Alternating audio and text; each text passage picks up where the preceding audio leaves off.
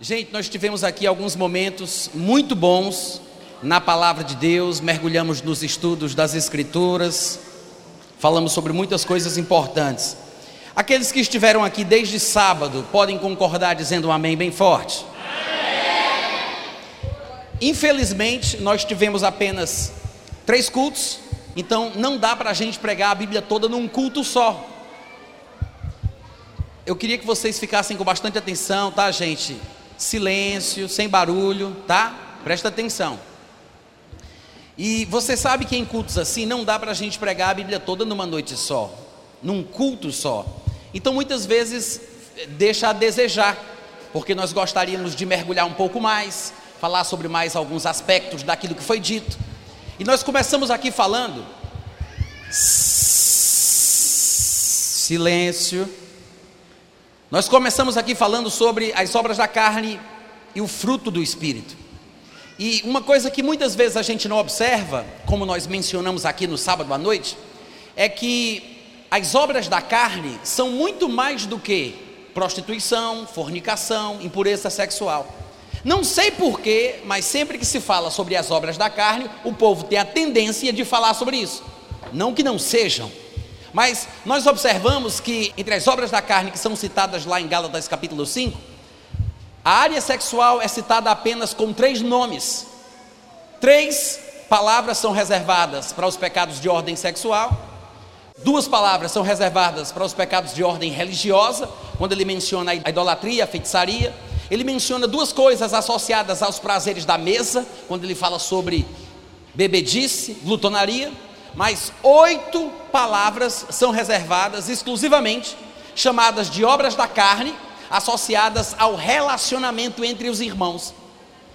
Então, a predominância das obras da carne, em Gálatas capítulo 5, está associada à ideia do relacionamento de uns com os outros. Ele fala sobre inimizade, ele fala sobre Gente, para de falar. Para de falar. Ele fala sobre porfia, de ciúme, de contenda, de inveja, de partidarismo. Por quê? Porque as obras da carne se tornam mais manifestas quando nós não tratamos bem os nossos irmãos. Essa é a característica número um de um crente carnal as obras da carne revelam a nossa carnalidade. Quanto mais carnais nós somos, mais obras da carne nós praticamos. É por isso que antes dele listar as obras da carne e, e aquilo que é chamado de frutos do Espírito, ele diz: Se andardes do Espírito, jamais satisfareis as concupiscências da carne. Um crente carnal pratica ou demonstra muitas obras da carne. A principal característica da carnalidade é a falta de amor, a falta de misericórdia, a falta de compaixão, a falta da capacidade de perdoar, é a nossa insensibilidade no trato para com o irmão mais fraco. E assim nós demonstramos a nossa carnalidade ou a nossa espiritualidade. Não é à toa que quando ele vai citar o fruto do espírito, a primeira coisa que ele diz é amor. Quantos podem dizer amém? amém? Há quem diga, há pregadores que falam que o único fruto do espírito é o amor e todas as outras coisas que são listadas logo após o amor são consequências que aparecem na vida daquele que ama. Benignidade, longanimidade, bondade, tudo isso é consequência do amor. Há quem diga isso. Pode ser que ele esteja dizendo apenas o fruto do espírito é amor, é longanimidade, é benignidade, ou é amor e todas as outras coisas vêm junto. Não importa. O fato é, o amor é a coisa mais importante na vida do crente. Quantos concordam comigo? A verdadeira espiritualidade cristã não é demonstrada pelo muito falar em línguas, e o falar em línguas é muito importante na vida do cristão. Tolo é aquele que pensa que o falar em línguas não é um recurso poderoso que Deus nos deu. Tolo é aquele que pensa que o falar em línguas cessou na igreja de Pentecostes porque não está usufruindo do poder que Deus nos deu para testemunharmos da Sua palavra no mundo. Mas o falar em línguas não é a característica número um de um cristão. E a gente vai ver na mensagem de hoje à noite que Jesus disse muito claramente que a característica pela qual o povo do mundo haveria de saber que nós somos discípulos de Jesus é porque nós amamos uns aos outros. Não é à toa que nós podemos dizer que no cristianismo existem alguns pilares. Três deles são dignos de serem citados pelo nome: fé, esperança e amor. Vocês podem repetir? Há muitos pilares, fundamentos no cristianismo. Três deles são dignos de serem citados pelo nome: fé, esperança e amor. Dos três, qual é o maior deles? Mas por que falamos mais sobre fé do que sobre amor? Porque em algumas comunidades cristãs a esperança é mais mencionada e discutida do que o amor. Quanto nós temos ouvido sobre o amor? Quantas pregações, proporcionalmente falando aí durante um ano? Quantas pregações nós temos ouvido sobre a importância do amor, já que é o mais importante? Afinal de contas, a pergunta que cabe fazer aqui é: é possível aprender a amar? Hein? Deve ter um problema nesse microfone. Toniel, não mexe aí não. Oi, som, teste, experiência. Vou tentar de novo. Irmãos, será que é possível aprender a amar? Tem que ser. Porque se não fosse possível aprender a amar, Jesus não teria dito: Nisto conhecerão todos que sois meus discípulos, se tiverdes amor uns aos outros. Discípulo é a mesma coisa de aluno, aprendiz, pupilo. É alguém que é ensinado por outro. Se Jesus disse: O povo vai saber que vocês aprenderam alguma coisa comigo, se vocês amarem, é porque Jesus estava dizendo: Eu vou ensinar para vocês como é que se ama. E o povo saberia que eles tinham aprendido alguma coisa com ele, que eram seguidores, aprendizes, alunos, discípulos de Jesus, porque estariam amando. Por quê? Porque amor se ensina e amor se aprende. Muita gente pensa que é um dom que vem de Deus, que uns têm e outros não têm. Mas não existe vida cristã sem amor. Não existe cristianismo sem amor. Se você é crente, e por mais conhecimento que você tenha, por mais dons que fluam através de você, por mais conhecimento da palavra que você pensa ter, se você não tiver amor, você ainda não sabe como convém. O conhecimento é importante, mas tem uma armadilha que vem junto com o conhecimento, porque o conhecimento incha, ensoberbece, faz a pessoa ficar ensimesmada, pedante, orgulhosa, vaidosa, mas só o amor edifica a vida dos outros. Dos três, fé, esperança e amor, o amor é mais importante, porque pela fé, como nós aprendemos aqui hoje pela manhã, nós podemos mudar as circunstâncias. Jesus falou com a figueira, a figueira secou. Jesus falou com o vento, falou com a fúria do mar e lhe obedeceram. Ele disse: Se alguém disser a este monte, ergue-te e lança-te no mar, e não duvidar no seu coração, mas crê que se fará aquilo que diz, tudo que disser lhe será feito. A fé muda a circunstância. Vocês podem dizer um amém bem forte? Amém. Graças a Deus pela fé. Mas a fé só muda a circunstância. A esperança, por outro lado, ela muda a expectativa do seu possuidor. Quem tem esperança não anda de semblante caído, não anda cabisbaixo, não entra em depressão, porque quem tem esperança está sempre aguardando coisas melhores na sua vida. A esperança muda a atitude do seu possuidor. Só o amor é capaz de mudar os outros com quem eu tenho contato. A fé muda as coisas, a esperança muda a própria pessoa que a possui, mas o amor muda os outros. Você não consegue mudar uma pessoa com quem você vive pela sua fé. A única forma de você usar a sua fé em favor de alguém é se essa pessoa concordar com você. A sua fé pode ser usada por você mesmo, para a sua própria vida, mas eu não posso usar a minha fé para curar outra pessoa se ela não crê naquilo que eu creio. A oração de concordância, que pode ser feita por dois ou três reunidos no nome de Jesus, só funciona se os dois ou três concordarem a respeito daquele mesmo assunto. É por isso que a Bíblia diz: se vocês concordarem a respeito de qualquer coisa, não tem como haver oração de concordância se eu creio e a pessoa não crê. Então, quando a pessoa crê, eu posso orar por ela.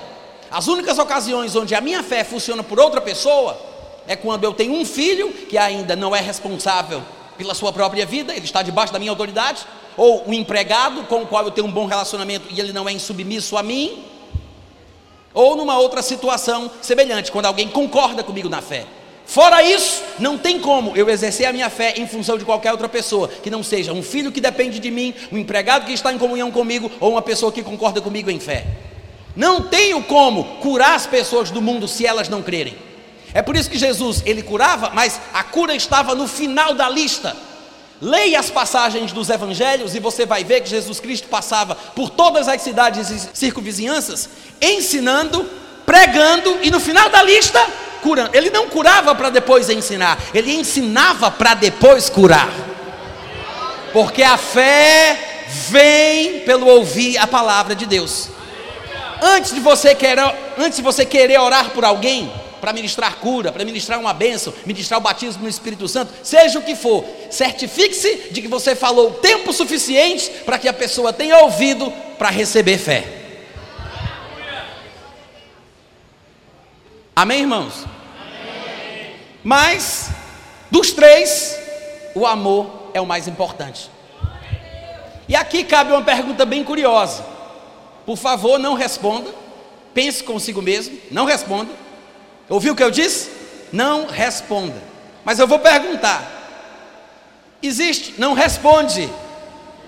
Existe pecadinho e pecadão? É uma pergunta interessante. Existe pecadinho e pecadão? Isso é uma pergunta que parece uma pegadinha dentro das comunidades evangélicas, porque nós temos a tendência de responder sem pensar. Não, porque para Deus tudo é pecado e não tem diferença esse negócio de pecadinho e pecadão. Mas sabe que isso está errado? Sabia que existe pecadinho e pecadão? Sabia disso? Está me ouvindo? Alô? E eu vou provar para você. Eu vou provar para você. Eu já preguei que não existia pecadinho e pecadão, mas temos que ser humildes o suficiente para aceitar a verdade da palavra de Deus. Quando a palavra de Deus esclarece, nos mostra a verdade, temos que baixar a cabeça e respeitar a quem tem mais autoridade que nós. A nossa teologia o nosso achismo, a nossa inteligência, a nossa intelectualidade não pode prevalecer diante da clara palavra de Deus. Antes de eu citar os versículos bíblicos que provam que existem pecadinhos e pecadões, que há pecados mais graves do que outros, eu vou apelar para o bom senso, coisa que Jesus costumava fazer sempre quando estava ministrando a palavra. Antes de citar os versículos da Bíblia, você já vai começar a concordar comigo que existe sim pecado pior do que outro. Quer ver só? No mundo, no mundo, nós sabemos que existem coisas que são piores que outras. Nós não consideramos todos os erros iguais. Se uma pessoa, por exemplo, passar num sinal vermelho e ela comete uma infração de trânsito, é um tipo de pecado. Eu não estou falando de alguém que passou sem querer, que não viu, mas de alguém que passa de forma consciente. Passou no sinal vermelho porque quis. É uma espécie de pecado. É uma infração, é um erro. Simples, não é tão grave, mas é um erro. Mas imagina um ladrão que entra para assaltar um banco e porque tem uma criança de três anos chorando dentro do banco, ele dá um tiro na cabeça dessa criança para poder roubar em paz. O que é que você acha? O crime que o ladrão comete é tão grave quanto aquele que passou no sinal vermelho? É a mesma coisa? Não. Quem estuda direito sabe. O pessoal do mundo do direito entende bem que até mesmo em crimes cometidos existem situações e detalhes que tornam aquele crime pior ou menos mal. Existem atenuantes e existem agravantes. Situações agravantes e situações atenuantes. Foi premeditado, foi planejado, ele já queria matar, foi autodefesa, foi repentino, foi, na, foi no calor do momento. São atenuantes e são agravantes. Então, uma coisa pode ser considerada mais grave ou menos grave, dependendo do contexto, dependendo da situação. Se na vida, na vida, nós sabemos que tem coisas erradas que são piores do que outras, por que, que a palavra de Deus não seguiria a lógica do bom senso que ele colocou dentro de nós? Vamos lá, gente, estou pregando muito bem hoje à noite, cadê os amigos, aleluia? Por que, que a palavra de Deus não seguiria o mesmo princípio, a mesma lógica do bom senso que ele colocou dentro de nós?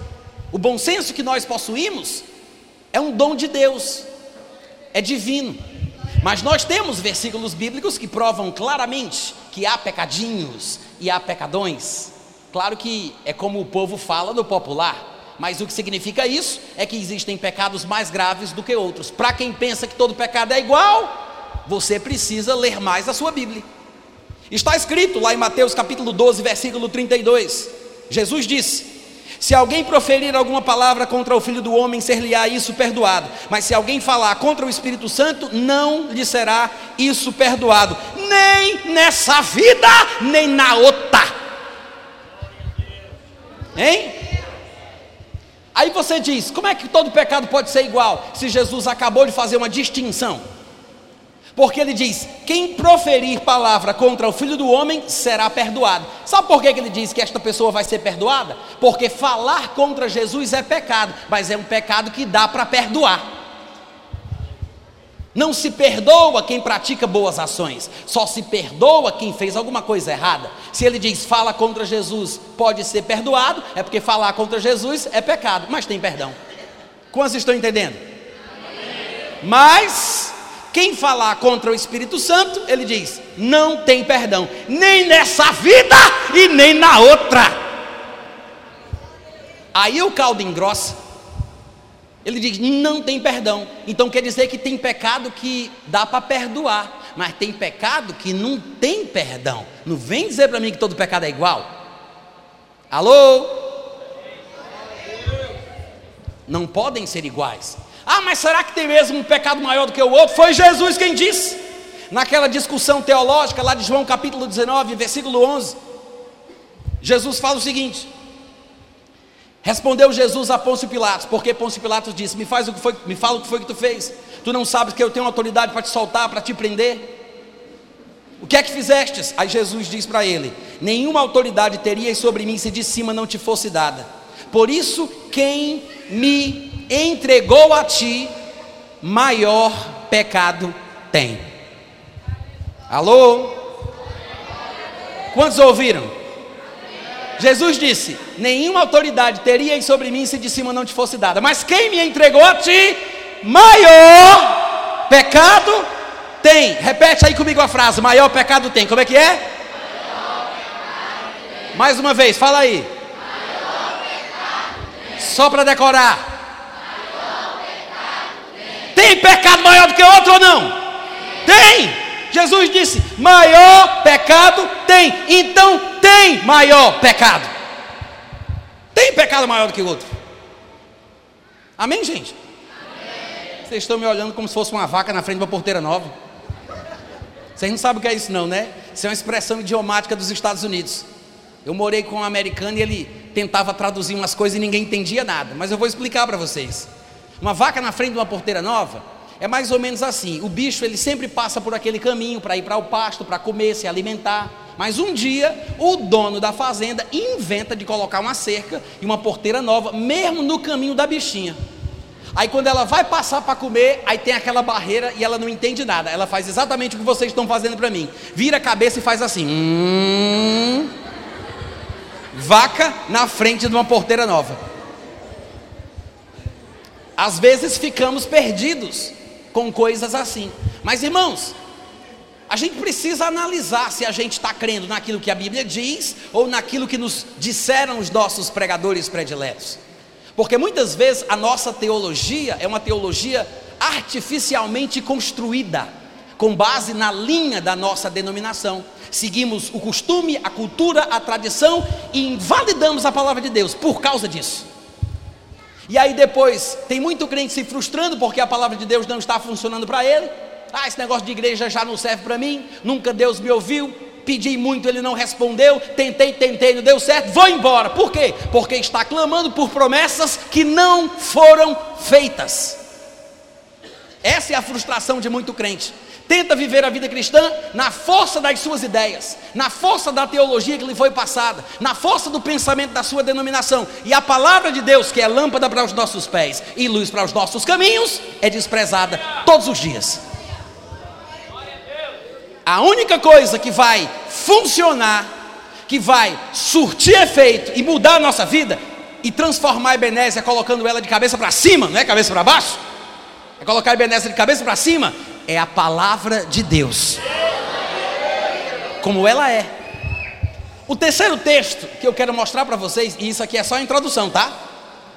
O terceiro texto que eu quero mostrar para vocês, que prova, e, e claro, nós teríamos outras passagens se quiséssemos abrir, são apenas três textos que provam que existe pecadinho e pecadão. O terceiro texto é 1 João capítulo 5, versículo 16 e 17. João falando com a igreja, ele diz: Se alguém vir, se alguém vê, como a gente fala hoje em dia, né? Se alguém vê o seu irmão cometer pecado, não para a morte, pedirá e Deus lhe dará vida aos que não pecaram para a morte. Há pecado para a morte, por esses eu não digo que ore. Toda injustiça é pecado, mas há pecado, mas há pecado que não há para a morte. Vocês entenderam o que foi que ele falou aqui? Vocês entenderam isso? João está dizendo assim, eu vou, eu vou traduzir. João disse assim: ó, se vocês verem que um irmão cometeu um pecado que é para a morte, ou seja, tem pecado que mata, mas tem pecado que não mata. Tem pecado que é para morrer. Tem uns tipos de pecado, que nem todo pecado é igual, mas tem uns tipos de pecado que é para o cabo morrer. Aí João diz: se você vê um irmão cometer um pecado que não é para a morte, aí ele diz: ore a Deus, e Deus concederá a vida aos que não pecaram para a morte. Aí ele fala: há pecado para a morte, por esses eu não digo que ore. Toda injustiça é pecado, ou seja, há pecados mais graves, pecados menos graves. Há pecadinhos, mas há pecadões. Aí ele diz: toda injustiça é pecado, mas há pecado que não é para a morte. Então, gente, até aqui a gente já aprendeu o seguinte: tem pecado que dá para perdoar, tem pecado que não tem perdão. Tem pecado pelo qual dá para orar, tem pecado pelo qual não pode orar. Tem pecado que mata, tem pecado que não mata. Tem pecado maior do que outro. Alô? Acabamos de ler sobre um pecado para a morte, do qual, sobre o qual não podemos orar, porque Deus não dará vida a quem cometer pecado para a morte. Aí está todo mundo agora preocupado, pelo amor de Deus, irmão Natan, diga logo qual é esse pecado para eu poder pecar em paz. A pessoa quer separar esse pecado, esse eu não cometo, os outros estou na benção. E a minha pergunta é exatamente essa: para que você quer saber qual é o pecado para a morte? Se não faz diferença. O melhor é a gente se esforçar para não pecar de jeito nenhum. Alguém poderia estar dizendo, Natan, mas eu acho que eu cometi o pecado para a morte. Não estou mais conseguindo dormir. Toda vez que eu vou tomar ceia, eu fico me tremendo todinho. Ai meu Deus, que medo! Se você está angustiado porque acha que cometeu o pecado para a morte, pode ter certeza, você ainda não cometeu. Porque quem cometeu o pecado para a morte não tem mais sensibilidade. Não fica mais condenado não tem mais peso de consciência. Quantos estão entendendo o que eu estou falando? Pode responder aí para mim, diz: tem pecadinho e pecadão ou não? Sim. Tem. Tem pecados mais graves do que outros. Isso quer dizer, gente, que a gente precisa parar para pensar. Se tem pecado mais grave do que outro, primeira coisa, a gente tem que entender o que é pecado. Nós temos os conceitos teológicos que nós poderíamos citar, que nos ajudam, afinal de contas, são traduções das expressões usadas no Antigo e no Novo Testamento, traduções feitas do hebraico e do grego, ajudam, ajudam. Mas eu gosto de usar os versículos da Bíblia para basear o nosso conhecimento, a despeito da terminologia teológica, que muitas vezes faz mais é atrapalhar. Na Bíblia, nós temos um versículo que nos ajuda a entender 50% do que é pecado. Os outros 50%, os outros 50% vão vir no próximo versículo que eu vou citar. A primeira parte que nos mostra o que o pecado é, está em Tiago, capítulo 1, versículo 14. Todo mundo conhece esse texto. Ele diz: Ao contrário, cada um é tentado pela sua própria cobiça, quando esta o atrai e seduz. E nós conhecemos o resto da história. Ele vai dizer: então a cobiça, depois de haver concebido, dá à luz o pecado, e o pecado, uma vez praticado, ele gera morte. Então ele está falando aí sobre o processo da geração do pecado. Como é que eu gero o pecado, a concepção do pecado, né? Mas o começo está no versículo 14. Cada um é tentado quando atraído e engodado pela própria cobiça. Cada um é tentado. Cada um o que, gente? Não, fala mais forte aí. Cada um é o quê? É tentado.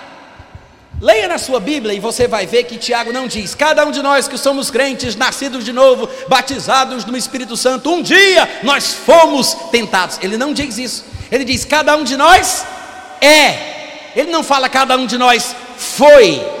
Ele não fala cada um de nós um dia será. Ele disse: cada um de nós é presente. Sabe por quê? Porque mesmo tendo nascido de novo, mesmo cheios do Espírito Santo, mesmo faladores de línguas, nós ainda temos uma natureza terrena. Em Gálatas 5, Paulo chama esse tipo de coisa de obras da carne. Em Colossenses 3,5, ele chama de natureza terrena. Em Romanos 8,13, ele chama de feitos do corpo.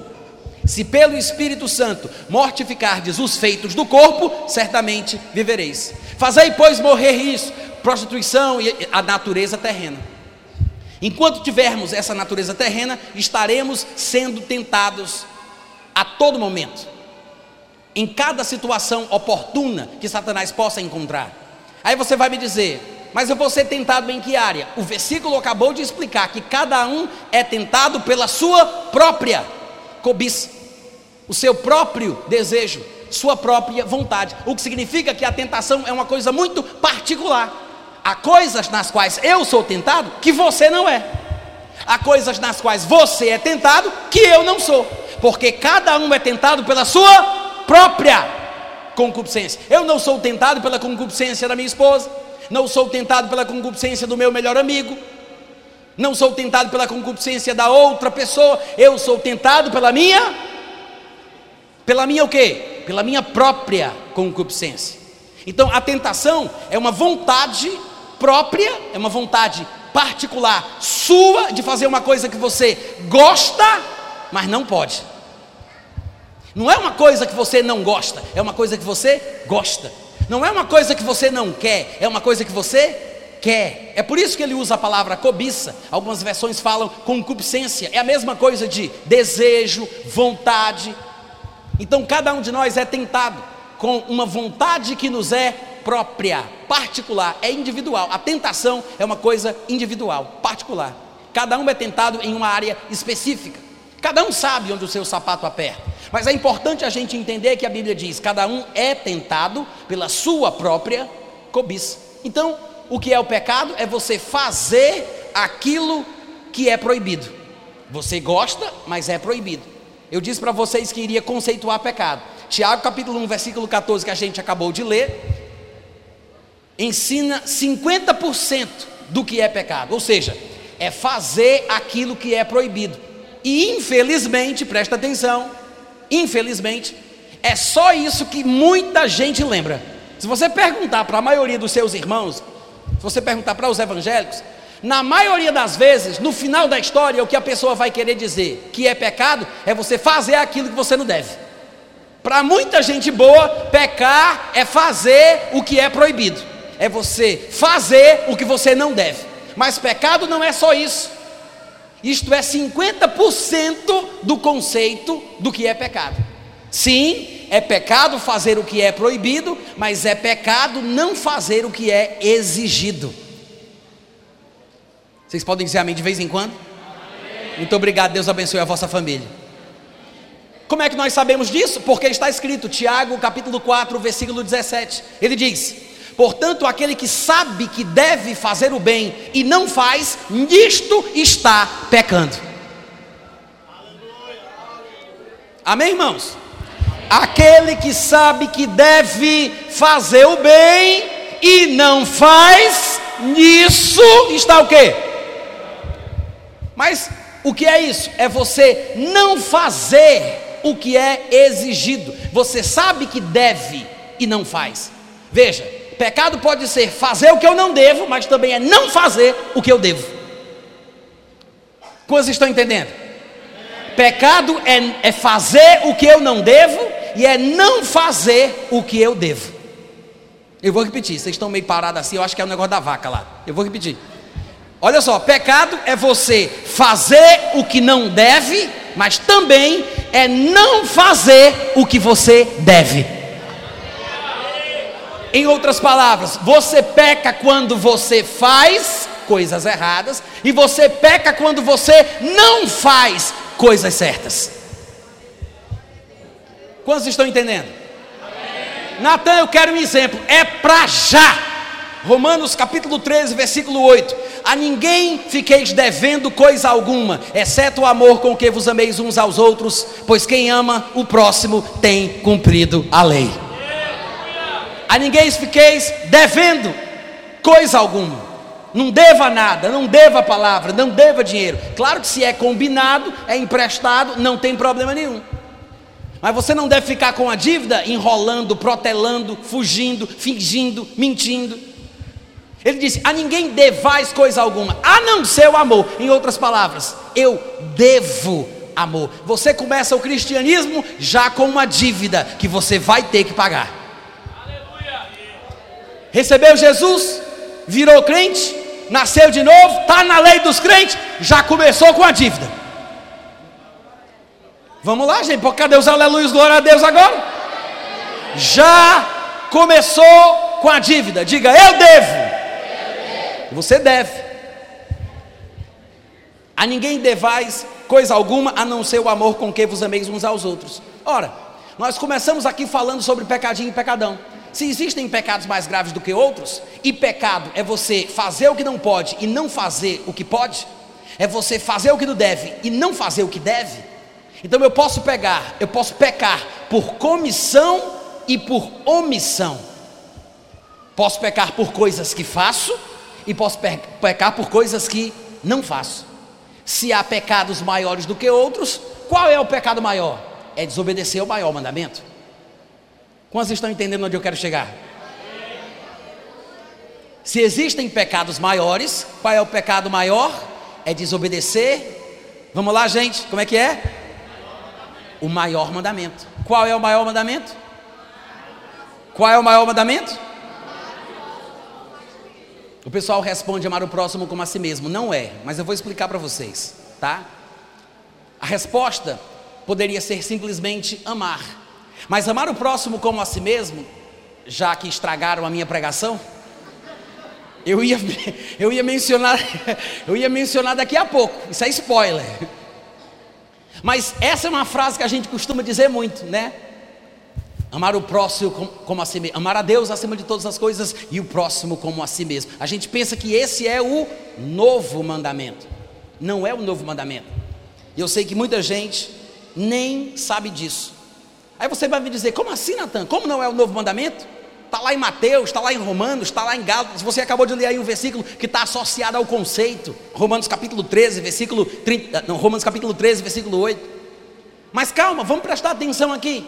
Da onde veio a frase amarás o teu próximo como a ti mesmo? Veio de Levítico, capítulo 19, versículo 18. Como é que uma coisa que está escrita nos primeiros cinco livros da Bíblia poderia ser chamado de novo mandamento se o bicho é velho? Alô? Hein? Como é, como é, presta atenção, como é que um versículo que está lá em Levítico capítulo 19, versículo 18, pode ser chamado de novo mandamento, se ele está nos primeiros cinco livros da Bíblia? Tem alguma coisa errada em nossa interpretação. Em Levítico 19, 18 está escrito assim: Não te vingarás, nem guardarás ira contra os filhos do teu povo, ou seja, o teu próximo. Esse é o próximo, porque tem o próximo e tem o distante. Quem é que está próximo? O povo que é da minha raça, o povo que é do meu povo, os filhos do meu povo. Então ele diz: Não terás ira contra os filhos do teu povo, mas amarás o teu próximo, que é os filhos do teu povo. Amarás o teu próximo como a ti mesmo. Mas Jesus, ele, ele remodelou esse conceito da lei, ele ampliou a coisa.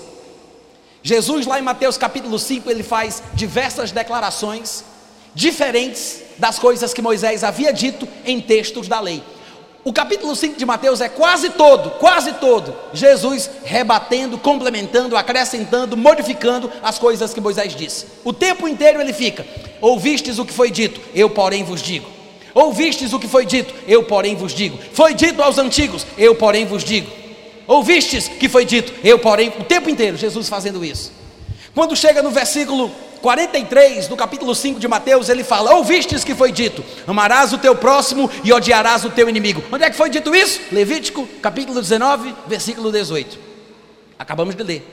Amar os filhos do povo, o próximo. Amarás o teu próximo e odiarás o teu inimigo. Aí Jesus fala: Eu, porém, vos digo: amem os vossos inimigos. Uau! Uh! Há uma diferença enorme entre amar o meu chegado e amar o inimigo. A lei dizia: ama quem está perto, ama quem está próximo, ama o teu chegado, os filhos do teu povo. Os israelitas não podem ser odiados por outros israelitas. Ama os filhos do teu povo. Aí Jesus disse: Eu sei que foi dito isso, mas o meu negócio aqui é diferente. Ele disse: Ouvistes que foi dito: Amarás o teu próximo e odiarás o teu inimigo. Eu, porém, vos digo: Ama o inimigo. Ora pelos que te perseguem. Para quê? Para que vos torneis filhos do vosso Pai Celeste, porque Ele faz o seu sol nascer sobre maus e sobre bons. Ele faz a chuva vir sobre justos e sobre injustos. Sobre Deus traz as suas bênçãos, que é o sol, a chuva, estações frutíferas, a abundância, a prosperidade. Deus traz tudo que é bom para os justos e para os cachaceiros. Aleluia. Deus abençoa quem presta e quem a gente diz que não presta porque Deus não é evangélico, graças a Deus. Deus não é evangélico. E esse é o problema de muito crente que pensa que Deus é da sua religião. Gente, Deus não é evangélico. Deus não é espírita, Deus não é católico, Deus está acima desses nomes, dessas picuinhas que os homens criam. Deus é o Deus dos judeus e o Deus dos gentios, é Deus do incircunciso e Deus do circunciso, porque Deus, diferentemente do crente, não faz acepção de pessoas. Jesus está dizendo: ama quem não presta, ama quem é mau, ama quem é injusto, ama o inimigo, ora por quem te persegue, para vocês serem iguais ao vosso Pai. Filho de Deus tem que ter a natureza de Deus você tem que representar de alguma forma, você tem que ter sinais, características que demonstram aquilo que veio do teu pai. Se Deus é amor e você não ama, você está com defeito. Você está com defeito. Vocês estão me ouvindo? Não existe coisa mais importante nessa vida do que o amor. Nada, nada. Nada, nada, nada, nem profecia, nem línguas, nem palavra de sabedoria, nem palavra de conhecimento. O amor é a coisa mais importante. O amor é o vínculo da perfeição. Não tem como se ter a plenitude de Cristo sem o amor. E amor, diferentemente do que algumas pessoas pensam, não é um arrepio subindo pelas costas, nem descendo. O amor é sofredor. Cadê os aleluia do povo crente que estava aqui? O amor tudo sofre, tudo espera, tudo se tudo suporta. Não se conduz inconvenientemente em busca dos seus próprios interesses. Quer ver uma pessoa que ama de verdade? É aquela pessoa que é injustiçada, maltratada e não revida com ameaças é aquela pessoa que é pega para Cristo, sofre injustamente e não fica jogando praga naquele crente, naquela pessoa em nome de Jesus. Porque tem muito crente que é assim, quando é injustiçado, maltratado, vai pedir para Deus pesar a mão sobre aquela pessoa. Vai pedir a Deus para jogar um raio naquela pessoa.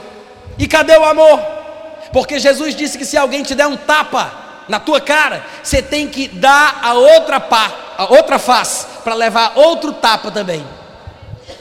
Hein? Dá para tu?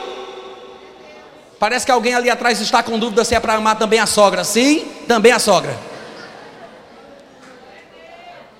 Alguém vai me dizer, mas irmão Natan, você não conhece meu marido? Não preciso, o marido é seu. Ah, mas ele é um cavalo batizado. De graças a Deus que pelo menos o, o cavalo já se converteu, né? Já foi batizado.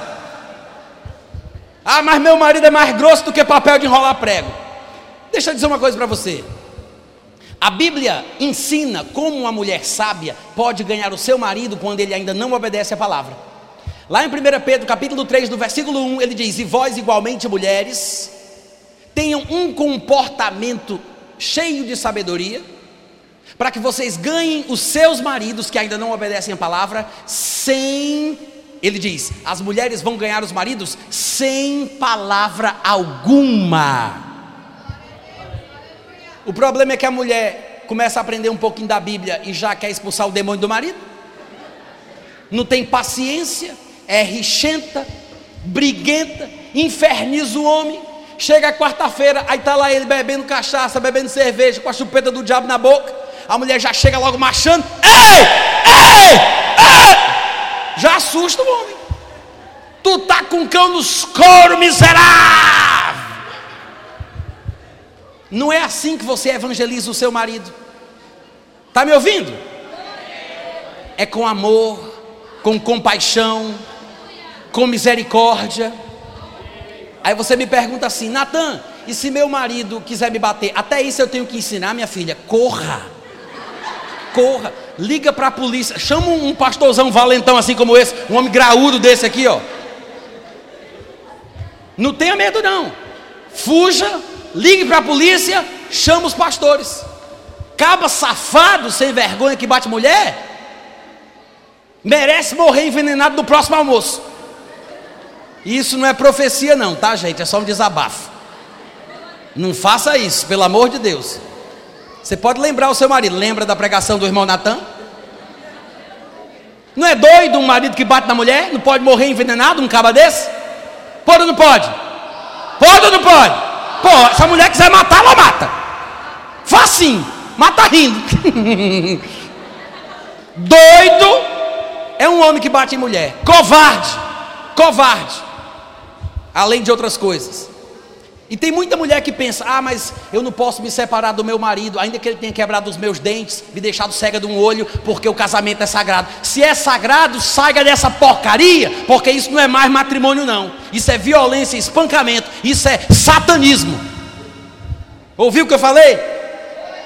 Deus nos chamou foi para a paz.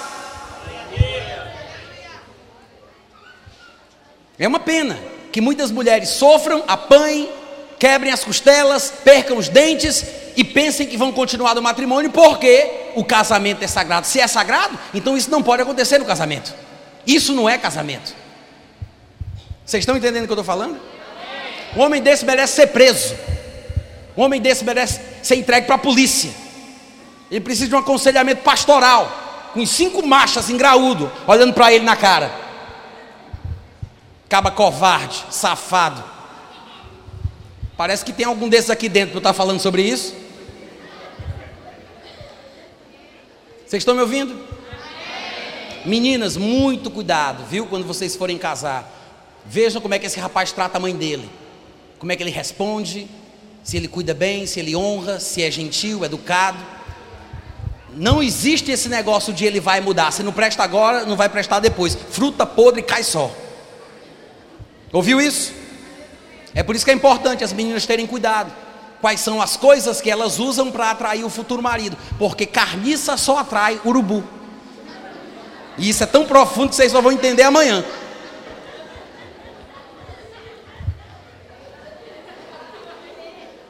Vocês estão me ouvindo? Vamos continuar aqui, Mateus capítulo 5. Já estou ficando nervoso. Então ele diz no versículo 45: Façam isso para que vos torneis filhos do vosso Pai Celeste, porque Ele faz nascer o seu sol sobre maus e bons, e vir chuva sobre justos e injustos. Porque se amardes os que vos amam, que recompensa tendes? Quer dizer, existe galardão para quem ama. Olha aí. Porque se eu amar quem me ama, eu não vou receber nada em troca. Mas se eu amar quem me persegue, se eu amar meus inimigos, se eu amar quem não merece, eu serei recompensado. Não há recompensa em amar quem me ama, falar com quem fala comigo, saudar os meus irmãos. Então ele diz: que recompensa tens? Fica implícito: nenhuma. Não fazem os publicanos exatamente o mesmo? Se saudar de somente os vossos irmãos, o que é que vocês estão fazendo demais? Todo crente faz isso, a paz do Senhor, a paz do Senhor, a paz do Senhor, é crente, opa, está de gravata, a paz do Senhor. Mas cadê os crentes falando com o povo da rua, o povo do mundo, os macumbeiros? Olá, tudo bem? Bom dia, boa tarde. Como a senhora está? Não dá a mão, não. Por quê? Porque eu não quero me contaminar com esse espírito do mal. Você tem mais medo do que está nela do que naquele que está em você? Será que o que está em você não é maior do que aquele que está no mundo? Por que, que você acha que se pegar numa pessoa do mundo, aquilo vai passar para você e o que está em você não vai passar para ela? Alô? Eu não sei que bando de crente frouxo é esse que a gente está criando. Povo que tem medo de entrar nos lugares onde o povo é do mundo. Tem medo de abraçar, medo de pegar na mão, medo de falar. Como é que a gente vai ganhar esse povo do mundo, gente? Só se eles vierem para dentro da igreja? Nós é que temos que saber como lidar com eles, igual como Deus faz. Ele manda chuva para quem presta e para quem não presta. Ele faz o sol nascer para o bom e para o mal. Por quê? Porque Deus não é como o crente, graças a Deus. Ele não faz acepção de pessoas. Aí vem Jesus e diz: Ó, oh, antigamente era assim, ama o teu próximo como a ti mesmo. Aí Jesus fala: o negócio agora vai mudar, ama o inimigo. Ora por quem te persegue abençoa quem te amaldiçoa, porque Deus faz isso, e se vocês são filhos dele, vocês têm que fazer também.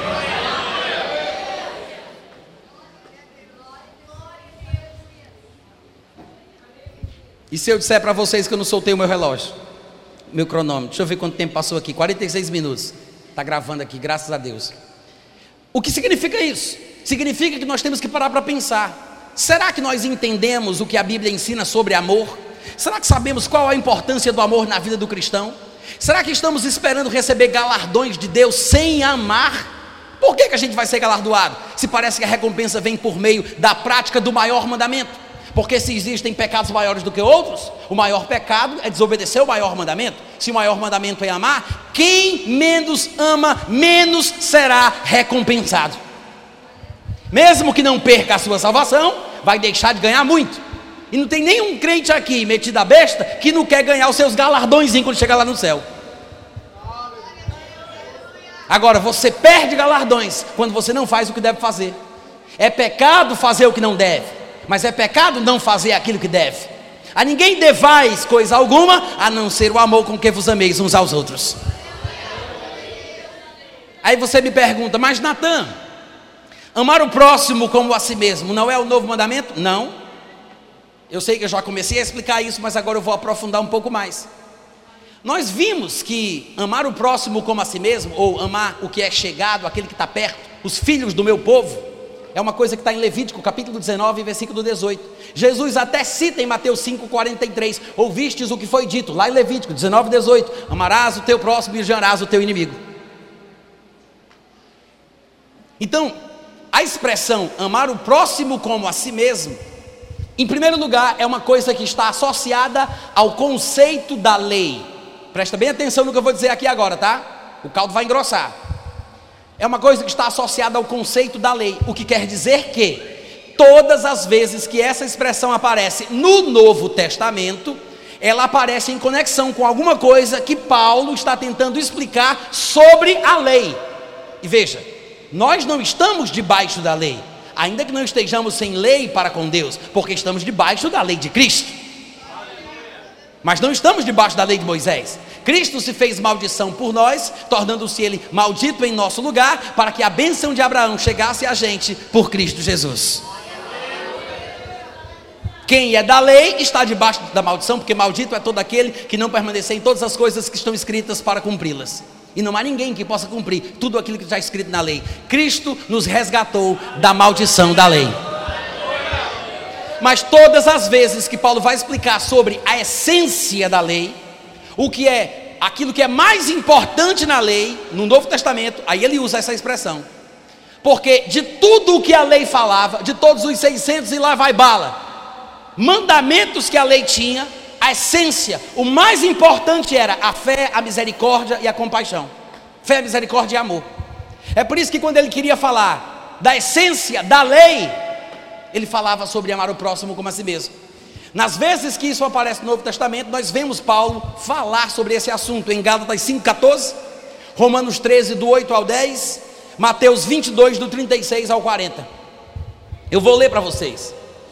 Em Gálatas 5,14, Paulo diz assim: porque toda a lei se cumpre em um só preceito, a saber, dois pontos: amarás o teu próximo como a ti mesmo. Espera aí, mas isso é o que? É a essência da lei. Ele diz: toda a lei, não importa os detalhes, aquelas minúcias, esses preciosismos dos religiosos, não importa os detalhes que está lá, não. A lei todinha se cumpre numa coisa só: amarás o teu próximo como a ti mesmo. Mas veja que ele está falando sobre o cumprimento da lei, porque é uma questão que neste contexto ele quer ensinar. Em Romanos 13, do 8 ao 10, nós lemos parcialmente essa passagem aqui. Paulo diz: A ninguém fiqueis devendo coisa alguma, exceto o amor com que vos ameis uns aos outros, pois quem ama o próximo tem cumprido a lei. Aí ele diz: Pois isto, não adulterarás, não matarás, não furtarás, não cobiçarás. E nós sabemos que Paulo está fazendo aqui uma menção do decálogo, os dez mandamentos que nós conhecemos, que foram deixados por Deus, que são a essência do período da lei de Moisés. Mas veja que ele não cita todos. Ele cita não adulterar, não matar, não furtar, não cobiçar. Para no quarto mandamento. Aí olha o que ele diz, como se Paulo não soubesse. Ele diz: E se há qualquer outro mandamento, há ou não há? Há ou não há? Há. Ele cita quatro e diz: E se tem qualquer outro? Não interessa, porque tudo nesta palavra se resume: amarás o teu próximo como a ti mesmo. Aí ele diz: o amor não pratica o mal contra o próximo, de sorte que o cumprimento da lei é o amor. Então veja que quando ele associa o amar ao próximo como a si mesmo, no Novo Testamento, todas as vezes é uma conexão com o sentido da lei é uma narrativa didática querendo explicar a essência da lei. Mas todas as vezes ele quer mostrar que nós estamos em uma nova aliança com mandamentos superiores e promessas superiores. Mas sempre que ele cita Levítico 19, 18, ele quer dizer que essa é a essência da lei. Se alguém quer falar sobre guardar a lei, então a pessoa tem que entender que a essência da lei é amar o próximo como a si mesmo, mas não é o novo mandamento. Daqui a pouco vocês vão entender. Quando chega lá em Mateus capítulo 22, tem uma conversa de Jesus com alguns religiosos da época. Diz no versículo 36 que alguém disse: Mestre, qual é o grande mandamento? E eu quero lembrar que nesta ocasião aqui de Mateus, ou dos evangelhos de forma geral, Mateus, Marcos, Lucas e João, a nova aliança ainda não tinha começado. Porque a nova aliança só vai ser estabelecida quando há mudança de sacerdócio. Lá em Hebreus capítulo 7, a partir do versículo 12 em diante, diz que só há mudança da lei quando há mudança de sacerdócio. Se Jesus estivesse na terra, nem sacerdote ele seria, porque ele era proveniente da tribo de Judá, tribo a respeito da qual Moisés nunca atribuiu sacerdote, porque os sacerdotes eram da tribo de Levi. Ele só foi feito sacerdote segundo a lei, a ordem de Melquisedeque, quando ele ressuscitou dentre os mortos. Aí sim, ele foi feito sacerdote eternamente pelo poder da vida indissolúvel. Enquanto estava na terra, ele não foi declarado sacerdote e não houve mudança da lei, porque quando há mudança de sacerdócio, diz o versículo 14, aí há mudança da lei. Então a lei ainda estava em vigor. Jesus nasceu debaixo da lei, morreu debaixo da lei, mas ressuscita criando uma nova aliança. Então a pergunta é coerente, porque o, o homem que pergunta a Jesus quer saber qual é o maior mandamento vigente daquela aliança que ainda está em vigor. Então ele pergunta: qual é o grande mandamento na lei? E Jesus respondeu: Amarás o Senhor, o teu Deus, de todo o teu coração, de toda a tua alma, de todo o teu entendimento. Este é o grande e primeiro mandamento. O segundo, semelhante a este, é: Amarás o teu próximo como a ti mesmo. E aí Jesus fala uma coisa que está em linha com aquilo que estamos falando aqui repetidamente e que Paulo mencionou nas passagens que nós citamos. Jesus diz no versículo 40: Destes dois mandamentos dependem toda a lei e os profetas. Em outras palavras, você observa que todos os textos que nós lemos, que falam sobre amar o próximo como a si mesmo, estão diretamente associados ao conceito essencial da lei. A lei se resume em quê? Toda a lei se cumpre como? Qual é a coisa mais importante da lei? Amar a Deus acima de todas as coisas e o seu próximo como você ama a você mesmo. Mas este não é o novo mandamento. O novo mandamento é um pouco mais do que isso. Onde nós encontramos o novo mandamento? Nós encontramos em João capítulo 13, versículo 34, João capítulo 15, versículo 12. E eu me pergunto por que a gente não observou que Jesus foi bem claro nas duas ocasiões, no mesmo evangelho, João 13, depois João 15, falando o que é o novo mandamento. Em João 13,34 ele diz: Novo mandamento vos dou. Não tem como ter dúvida, esse é o novo mandamento. Ele diz: Novo mandamento vos dou. Dois pontos. Que vos ameis uns aos outros, assim como eu vos amei, que também vos ameis uns aos outros. Aí você diz: Ué, Natan, mas o novo mandamento não está associado à questão do amor? Sim, mas há uma diferença. João 15, 12 é quase a mesma coisa. Jesus repete dizendo: O meu mandamento, porque tem o mandamento de Moisés, que é um mandamento antigo, e tem o mandamento de Jesus, que é o novo mandamento. Ele diz: O meu mandamento é este: vos ameis uns aos outros, assim como eu vos amei. Onde é que está a diferença? A diferença é amar o próximo como eu me amo e amar o próximo como Jesus me ama. O mandamento antigo é amar o próximo como eu me amo. Só que tem gente que não sabe o valor que tem. Tem gente que não se ama, não se valoriza. Espírito de autocomiseração, vive deprimido, não acha que tem valor, não acha que deve se amar, acha que não tem valor nenhum aos olhos de Deus. Você vai me amar com esse amor fuleiragem desse jeito? A mim não. Você me deve um amor muito melhor do que esse. Porque o novo mandamento não é que você me ame como você se ama. E se você não se amar como convém? E se você não souber o valor que você tem? Você vai me amar assim para cima de mim? Não, compadre. Para cima de mim, não. Ah, Natan, como é que eu tenho que te amar? Como Jesus te amou. O novo mandamento é este: que vos ameis uns aos outros, não como as pessoas se amam, mas Jesus disse: como eu vos amei. O meu mandamento é este: que vos ameis uns aos outros, assim como eu vos amei. E aí sim, agora eu quero ver. Porque amar como Jesus ama, meu irmão, não é brincadeira não. Que ali sabe amar, viu? O homem deu a sua vida. Ele deu a sua vida pelo bem dos seus inimigos. Jesus estava na cruz, foi perseguido, caluniado, cuspido, zombado, na cruz, sendo assassinado pelos seus opositores. Jesus disse: Pai, perdoa eles, porque eles não sabem o que fazem. Se fosse esses crentes de hoje em dia metido a besta, ninguém tinha feito essa oração. Perdoa eles, porque eles não sabem. O que é que a pessoa faz? Mata, Senhor, porque está tocando no ungido do Senhor. Não tem ninguém mais ungido do que Jesus. E Jesus orou por eles, dizendo: Pai, perdoa-lhes porque não sabem o que fazem. Aí alguém vai dizer assim: Ah, mas aí é Jesus, né? Sim, e Estevão que fez exatamente a mesma coisa. Comedor de feijão igual a nós, Estevão, apedrejado, Paulo estava lá, vendo. O que foi que Estevão fez? Ele amaldiçoou, ele, ele jogou praga, foi o que ele fez?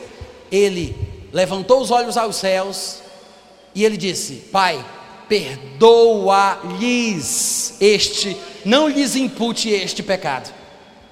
E, expirando, morreu. Hein? Isso é amor. E esse amor incomodou Paulo. Tocou o coração. Uma sementinha do amor foi plantada no coração de Paulo. Aquilo incomodava ele. Tanto é que foi a primeira coisa que Jesus perguntou para ele: Está difícil, né, irmão? Está difícil, né, amigo? Dura coisa é para ti recalcitrares contra os aguilhões. Ninguém entende isso. Mas Jesus está dizendo: Eu sei que o testemunho dos crentes, do amor que eles têm pelos seus perseguidores, é uma pedra no teu sapato. Paulo estava sendo incomodado com aquele amor, com aquele testemunho. Estevão morreu orando por quem lhe matava. Uau! Isso é amar como Jesus amou. É por isso que o amor é sofredor, suporta, sofre, espera, é paciente, é benigno, não é interesseiro, não busca os seus próprios interesses, não se conduz inconvenientemente. No mundo, de vez em quando a gente ouve falar nos programas de televisão, na área policial, o homem matou a mulher porque a mulher deixou ele. Aí o repórter pergunta: Mas rapaz, por que você matou ela, rapaz? Você não deixou ela embora? Não, eu matei porque eu amava, eu amava muito. Você não queria ficar comigo, não ia ficar com ninguém, não, porque eu amava demais. O povo do mundo é assim, mata porque ama, mas na igreja, gente, nós devemos fazer viver. Esse amor do mundo egoísta que mata por amor é um amor satânico, é um amor diabólico, é um amor carnal. Mas o amor cristão é aquele que morre para que a pessoa tenha vida. Você abre mão dos seus direitos, você renuncia, você baixa a cabeça, mesmo estando certo, você sofre injustamente. Ouve bem isso. Você sofre injustamente por motivo da sua consciência para com Deus. Esse é o amor bíblico. Eu sei que tem gente que pensa que isso não está na Bíblia, mas está. Lá em 1 Pedro, capítulo 2, a partir do versículo 9, ele vai falar sobre várias características de um verdadeiro cristão. Ele diz que uma das características mais marcantes é que o cristão tem uma vida exemplar nas perseguições injustas. Ele não reage como o povo do mundo, ele não rebate como o povo do mundo, ele não entra da carne como o povo do mundo, ele sofre injustamente, suportando tristezas por causa da sua consciência para com Deus. Está escrito lá. O amor é sofredor. Aí tem gente que está pensando assim: ah, Natan, por que, que não me avisaram antes? Se eu soubesse que a lei dos crentes era assim, eu nem tinha vindo para a igreja, nem tinha virado crente. Não seja por isso, meu querido, ainda tem tempo para a sua vida, vá-se embora, vire macumbeiro. Faça isso. Se isso vai te agradar, te fazer sentir melhor, vai-se embora. Agora, se você quer crescer em Deus, agradar o coração do Pai, representá-lo de forma correta, você precisa urgentemente aprender a amar. Amém, irmãos? O novo mandamento é que vos ameis uns aos outros, assim como Jesus te amou. Se você não sabe o amor que Deus tem por você, você não está pronto para conviver com os irmãos, porque você não vai amar como convém. Você vai ser aquela pessoa que é fofoqueira, que se mete na vida dos outros, que fala mal de todo mundo, que sempre está fazendo confusão porque quer os seus direitos. Mas se você sabe o quanto você foi perdoado, o quanto você não valia nada, o quanto Deus te amou, você jamais vai maltratar uma pessoa que está querendo pisar no seu calo, porque você vai ter pena, misericórdia, compaixão dessa infeliz.